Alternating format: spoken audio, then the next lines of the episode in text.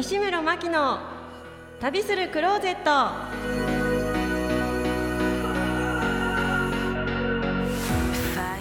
皆様こんにちは。本日は11月の15日いかがお過ごしでしょうか、えーこの番組は毎回ゲストをお迎えして旅にまつわる話を中心に心の中のクローゼットを開けて旅に出かけたくなるようなそんな気分をお届けする番組です。ねもう11月にもう突入しても寒い人、こう暖かい人、寒暖の差に体調皆様崩していらっしゃいませんか？えー私はですね最近あの体を動かすことがあの結構苦手でして有酸素運動大嫌いなんですけれども先日子どもたちに誘われてボルダリングに、えー挑戦してみました、えーレジャー施設内にある8メートルのこうウォールでクライミングみたいなこう装置をして登りきったんですがそこから降りるのがすごく怖くてですね子どもたちはこう子どもたちには下から見ていてえなんで飛び降りないの？なんてこっちょね少し煽り気味でこう発言してたんですけれども私登ってみたらもう全然飛び降りれなくてですねもう大変、えー反省したところでございます。自分がやってもいないのにいやいや言ってはいけないなと、えしっかり反省をしたところで西村真希の旅するクローゼットスタートです。えこの番組は株式会社インタラクター株式会社インフィニティループの提供でお送りいたします。その男の仕事は相互関係を生み出すことだ。影響し合う人と人をつなげ社会に波紋を広げていく。プロフェッショナルとは専門家であるということだ。株式会社インタラクター。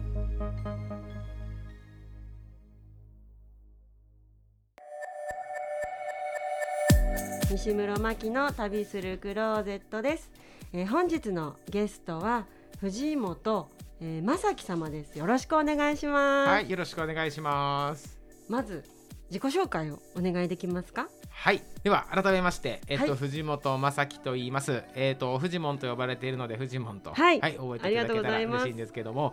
そうですね、自己紹介、えーちょっとだけさせていただきますと、今私2つの会社をしてるんですけど。1つはですね、えー株式会社グローカルアースと言いまして、えーまさに今日のテーマになりますけど、えー世界中を私ずっと旅をしてきたので。はい、えーそこでの経験を生かしてですねいろんな学校で、えー講演したりとか授業したりとか、えー会社でちょっと研修したりとかはい、えーグローバルをテーマにそんなことをしております。でもう一つの方がですね、えー子どもの王国保育園という、はい、保育園を、えー運営しておりましてはい、やっぱりこう世界を変えていくのは人間たちだと思うんですね、でそんな子どもたちをもう根本から育んでいきたいということで、えー東京にですね2園池袋と日本橋に保育園を運営しております。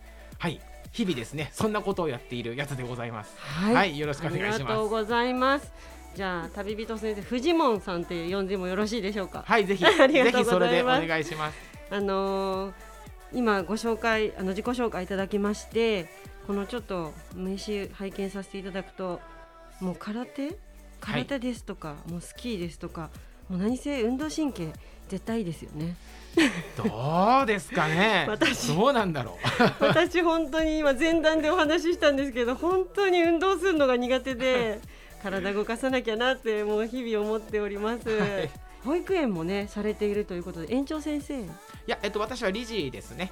はい、理事。あの、うん、なので。はい。あの、なんというか、まあ、や、会社で言ったら、まあ、いわゆる代表と役員というところですね。はい。はい、その保育園をこう今ちょっと経緯説明あったんですけれどもなぜ保育園を運営しようと経営しようと思われたんですか？はい、あの旅をしている時に、はい。あのもともとこういろんな世界をこう見ていく中で、はい。やっぱりこう世界を形作っているものは人間だなと思ったんですよね。うん。でそんな子どもたち日本の子どもたちを、えー育てていきたいな日本で育む場所を作っていきたいなっていう思いははい。もともとあったんですね。はい、まあ、ただ旅をしている時に幼児教育とは考えていなかったんですけどはい。日本に帰ってきていろんな方とこう出会っていく中でうん。いかにこう小さい頃の育みというかあの関わりが大切かということをすごく感じまして、で自分でも思ってなかったんですけどね、はい。まさか保育園の道に行くとは。そうですね。でもずっと先生やられてたんですよね。そうですね。中学校と高校の先生もしていたので、はい。子どもたちへの教育の思いというのははい。全く変わらないんですけど、はい。はい。保育園ではなかったです最初は。はい。そうですね保育園2年されていて、ままあ、そういったいろいろなあの教育に携わる方でこう世界各国回られてきてっていうようなお話があったんですけれどもはい。世界中の子どもたちを見ていてやっぱり日本の子どもたちとこう何か大きく差があることってありますか？根本的には何にも変わらないですね。そうですよね。一緒。全く一緒ですね。そうなんですね、うん。ニコニコ笑ってうん。普通に生活があってっていう、はい。うんえー。じゃあその世界を回られて保育園をやられて、まあ、人が未来を作るんだ。で子どもたちが一番この未来に対して、はい。まあ、三つ子の魂100までじゃないですけれどもきっとちっちゃい頃の教育っていうものが、まあ、大事なんだっていうようなお話ありましたけれども、うん。その保育園の中で何かこう普通の保育園とはちょっと違った取り組みをされているとか、はい。なんか直接お話をすることですとか、ん。なんかちょっと違いがありましたら教えていただけますか？はい、えいっぱいあります、はい。い、っぱいあるんですけど、はい。あのうち子どもの王国保育園と言いまして、はい。はい。根本理念が、え自分で考え行動し責任を持つ人を育てるというのが一番の理念なんですね。はい、であの一緒にやっている理事ももう一人がですね、はい。えーずっとニュージーランドでもうおじいちゃんなんですけどはい。向こうで教育関係の仕事をしていて、はい。でえっといろいろずっと話をしてたんですね。でうん。その時に、えっとその彼とすごく価値観が一致しているのは、うん。もちろん語学の勉強も大事なんですけど、はい。それ以上に自分の頭でしっかり考えて自分で行動できる人間さえうん。であれば、もう世界中どこ行ってもやっていけると、うん。で僕自身もあっちこっち回ってそう思ったんですね。はい、でそれでこの根本理念が出来上がったんですけど、はい、はい、なので、えー、とまず日常の保育の中での子どもの接し方として、基本的に大人がこう命令をして動かすとかはい。っていうのは極めて少ないですね。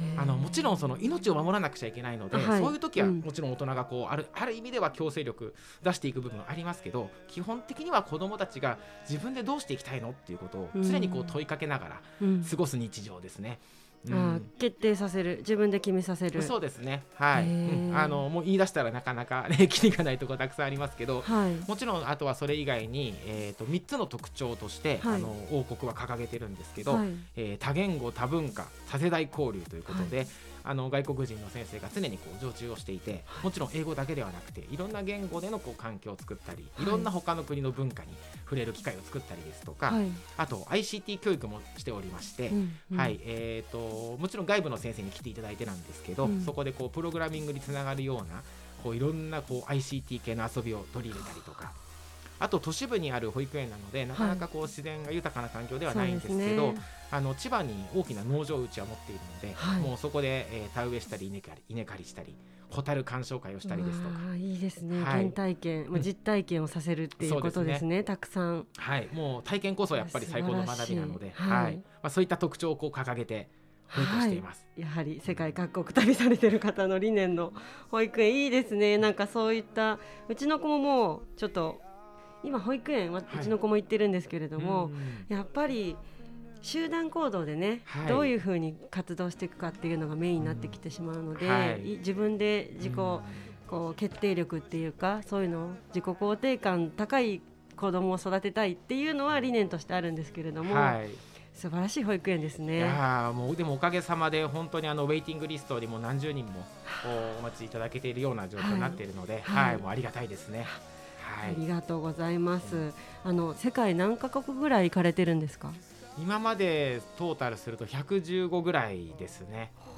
はい、先生やられていたということだったんですけれども、はい、お休みされてどどどういうでなんか海外旅行ってずっと行くってなるとすごい時間ね取るの大変かなって思っちゃうんですが、そうですよね。なか気なか楽にこうポンポンとい行っちゃう。えっとですね、長く世界一周をしたことが2回あって、はい。あのもともと僕大学を卒業した後、ちょっとこうスキーを頑張ってやってたんですけど、はい。その選手を引退した後に1回長く世界に行ったのと、はい。でその後は学校の先生をしていたんですよねその期間が。で先生を辞めてまた世界にこう長く行ってで日本に帰ってきてからはこの今のあのお仕事をこう始めるようになったのでうまく時間を作って、はい、ちょこちょこと今でもあっちこっちの世界を。普通の日本人が行かないようなはい。ところあっちこっち行きながらですね。はい。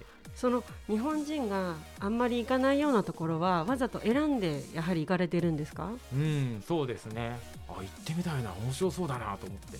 あー。やっぱこの YouTube やられてるじゃないですか、はい。あのー旅人先生フジモンの日本人が知らない世界のリアルっていう、YouTube チャンネルやられてると思うんですけれども、やっぱそこでもこうどんどん発信してる、まあ、日本が知らない世界っていうことで、はい。やはりここは見てってほしいなとか聞いてってほしいなとか、うん。なんか自分でチョイスしている、まあ、行きたいっていうところももちろんなんでしょうけれども、はい。なんか北朝鮮とか なんかすごいところもあるなって拝見させていただいてて思ったんですけれども、はいあありがとうございます。普通に帰ってこれるんですね。北朝鮮に関してははい。行けるんですよ、ね。うん、行くことはできます。がはい。これ難しいですね。あの日本との国交がない正式な国交がないところなのではい。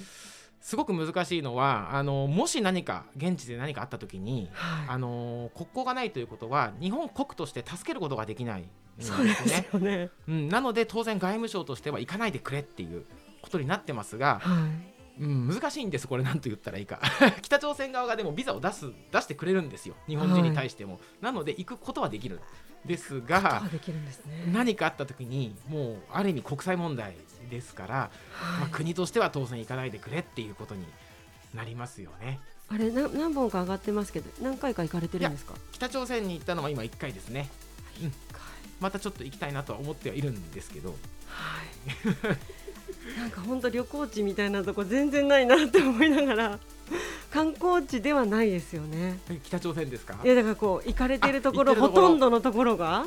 うーんそうですね。いや観光できるところたくさんあの観光ができない国なんてないのでもちろん、はい。うん、ただあまり日本人がわざわざそこ行かないよねというか。そうそう。あの、うん。なんて言いますかね。あの旅行のね行くときに選ぶようなこう出てくるようなところには一箇所も行かれてないなっていう、ハワイとかグアムとかじゃないですからね、はい。ゆっくりこう旅を楽しむっていうよりかはもう本当にこの題名にあるように、はい。日本の知らない日本人が知らない世界っていうのを、うんもうどんどん取ってどんどん見せていきたいんだっていうような思いの方なんだろうなって思いを持って今今日そうですこねうお会いするのすごい楽しみに来たんですけれども。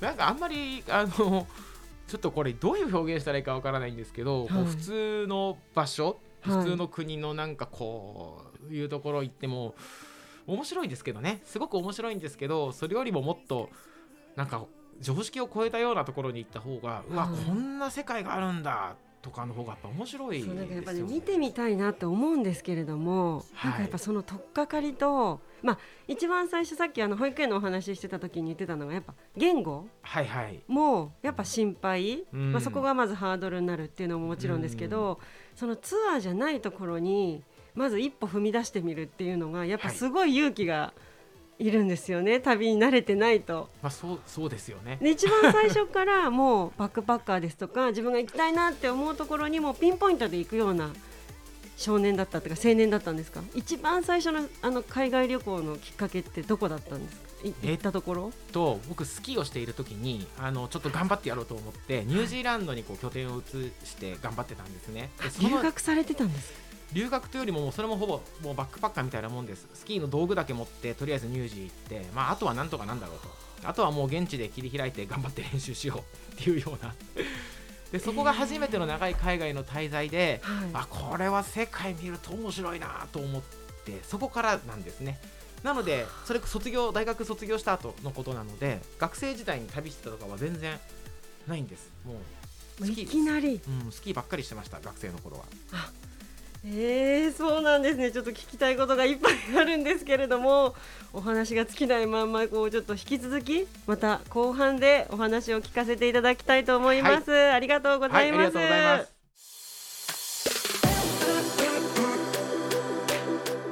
西村真希の旅するクローゼット後半スタートです。えー後半もえー引き続き藤本正樹様よろしくお願いいたします、はい、よろしくお願いします。あのちょっと途中になっちゃったんですけれども、はい、こうスキー板持っただけでニュージーに行かれたって言ってましたけどはい、これな何をきっかけで急にスキーに？うん、あの子供の頃ちょっとだけ家族でやったことがあって、はい。はい。あのそれだけなんです。ただすごく楽しかったんですね。はいなのでこはい。のスポーツを一生の中でどこかで本格的に取り組んでみたいなっていう思いがずっとあって、はい。それがきっかけですね。なんかあの大学卒業してからっておっしゃってましたけれども、はい。まあ、就職せずじゃあもう選手なんだ俺はみたいな感じでスキー板持ってはい。出発してったって感じなんですか、うん、あの卒業して1シーズン目は日本でスキーをしてたんですけど、はい。もっともっとこれ頑張らなくちゃいけないっていうことでそれで乳児に次飛んでったんですね。働きながらですか？いやもうあの働いてるなんて言えないです。あの気合の入ったフリーターですよね。気合の入ったフリーター、はい、あの分かりやすいイメージだとあの音楽を追っかけてる感じ。ああもう俺はスキーしかやらねえんだっていう。もうそれを中心にしてただもちろん大会にバンバン出てみたい。なそうですね。まあね何にも成績は出てないですけど頑張ってやってましたね。はい。それえそこがきっかけで海外に目が向くようになったって言ってでも過言ではないようなこうきっかけだったんですか？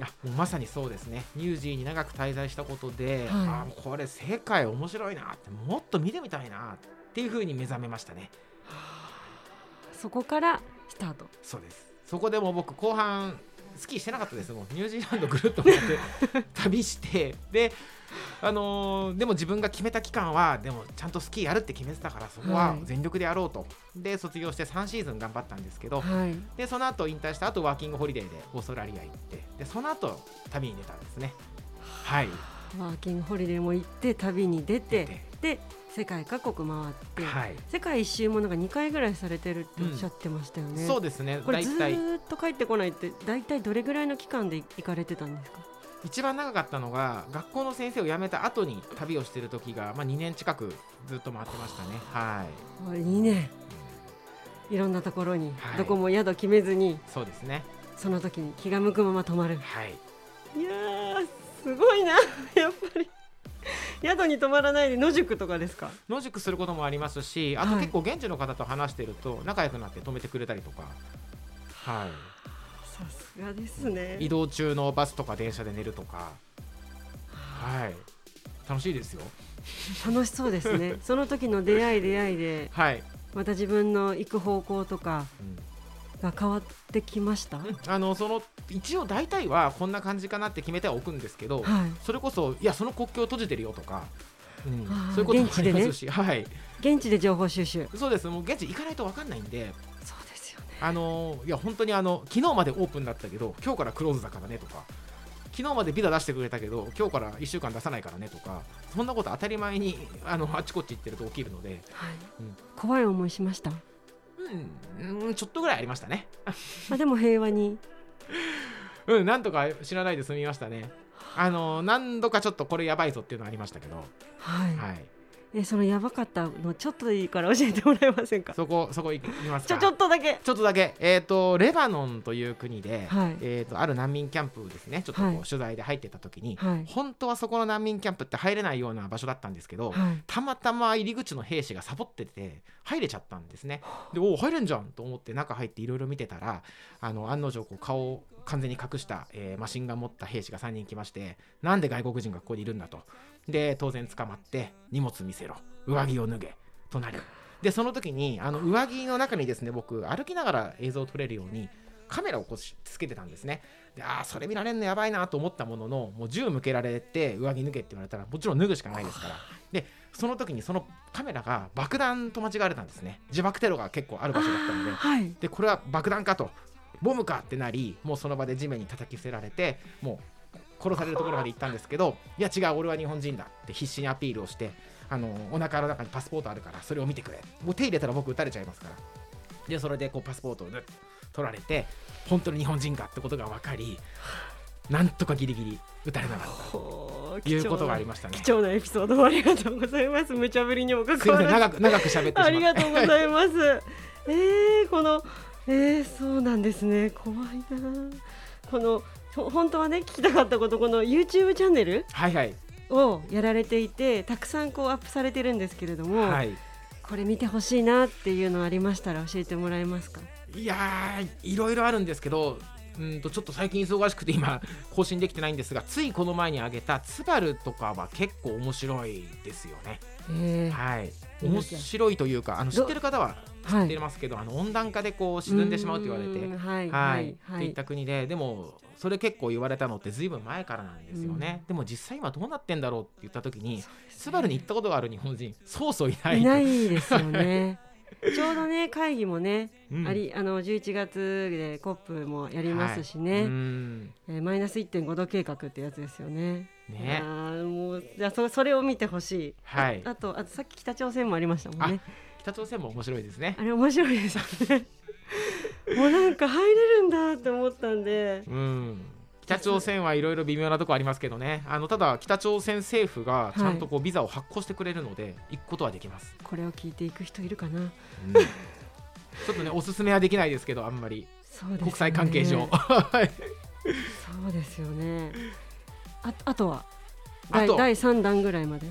えー、どうしようかな。いっぱいあるんですけどね。でもはいなんか見てほしいのはそうだな。あと例えばシリアのその難民キャンプのところだったりとか。あ今のお話？ああの YouTube の方のあですよ YouTube の話。うん見てほしいのとか、はい。うんうん。あのなんだろうな。でもそういうところを見ると世界って大変なんだなとか苦しい人いっぱいなんだなって感じてしまうんですけど本当にそういう世界ってごく一部で、はい。ほとんどの人は僕らと同じように普通に楽しく日々を送っているので。あのニュースでね報道で見るとどうしてもこう辛いところばっか報道されたりニュースで取り出されたりっていうようなこともあって、うん。もう怖いイメージがありますけれども、はい。やっぱ現地行くとそうじゃないんですね。いや全然そんなことないです。本当に。あのーやっぱりイメージって怖いなってそうですね。うん。植え付けられちゃいますよね、はい。やっぱり。あのでそして報道を信じちゃう部分がいや嘘じゃないんでしょうけどやっぱり報道を信じちゃうっていうこともあって、はい、まあ、実際目で見てもいないのに、うん。イメージとかはい。思い込みではい。物事進んじゃってることって結構ありますよね。いや本当そうですね世界の旅で言ったら例えばイスラムの世界はい。イスラムっていう言葉に対して日本人は結構ネガティブな感覚持っている方多いですけど子供たちも本当そうなんですよね、はい。めちゃくちゃいいですイスラム世界。人々の優しさとかもう治安も基本いいですからね治安いいんですか？全然いいです。夜女性一人で歩いても全然問題ないですよ。へー。じゃあ都会より全然ね、うん日本日本のね東京の都会よりもしかしたら安全かもしれない。もしかしたらあのーちょっとこれあんまり言うと少し語弊ありますけど、はい、ヨーロッパとかの方がよっぽどスリとか多いと思いますよ。イスラム世界だってみんな道案内してくれますもん手引いてあこっちだよ、うん。あっちだよって。超優しいですよ。えー、意外なエピソードありがとうございます。教えていただいて。いえいえ。それもやっぱ行ってみないとわかんないことですよね。ですよね。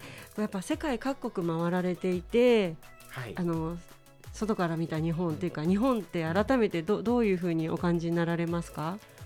もう一言で言ったらめちゃくちゃいい国ですよ。いい国ですよね、だからこそ僕若い世代には一旦日本を離れてほしいんですよね。で外から見てみてうん。もちろん全てがいいわけじゃなくてね弱点もたくさんありますからそれも含めて一回見てほしいですよね。でもうん。すごいいい部分たくさんありますよ本当に。ねえあまあ、安全だったりね。はいあのお水がねうん。飲めたりね。ね。飲めないですもんねやっぱり。本当それ水道水をそのまま飲んでも問題ないっていう国がいかに世界に多くないか。とか日本の文化とか日本人そのものに対してとかかなり多くの世界中の人々が興味関心持っていますしはい。ガンガン質問されますからね。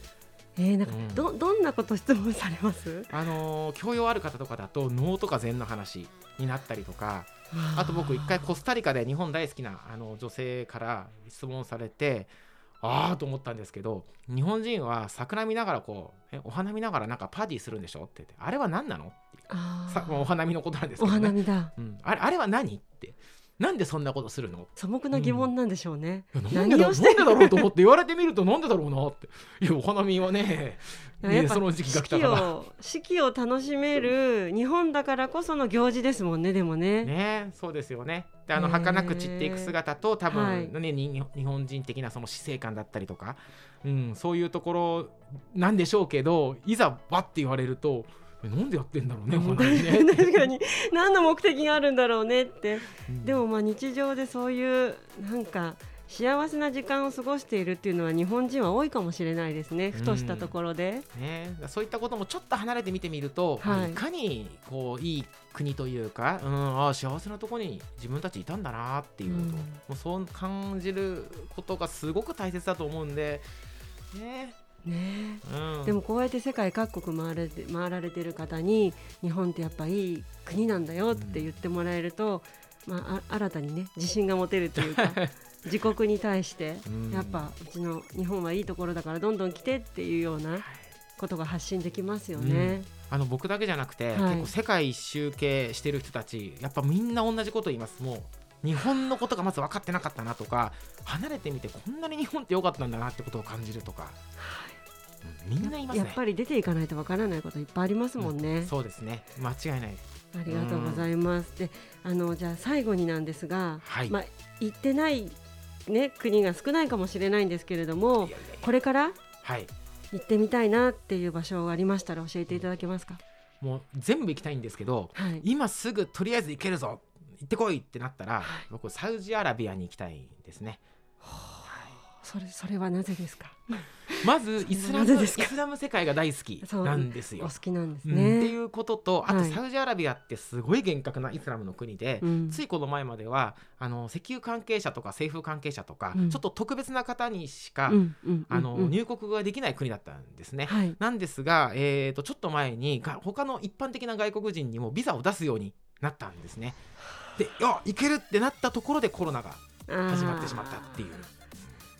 そこでねちょっとねまたね復活したらぜひ YouTube 楽しみにしてます。あ行かれたんだなっていうのをそれで 確認させていただきます。本当に楽しいお話をありがとうございました。ありがとうございます。あの最後にですねこういろんな世界各国回られてそれでこの子どもたちこれからの未来である子どもたちの幼児教育っていったものにこうシフトされていった、えー、藤本さんに最後にあのリスナーの方にちょっとメッセージをいただけたらなと思うんですけれどもお願いします。はい、はい、えー、そうですね。うんとメッセージいろいろあるんですけれども旅の視点で言ったらぜひぜひ今なかなか難しいとこですけど特に若い世代の人は一歩外から日本見てほしいですね。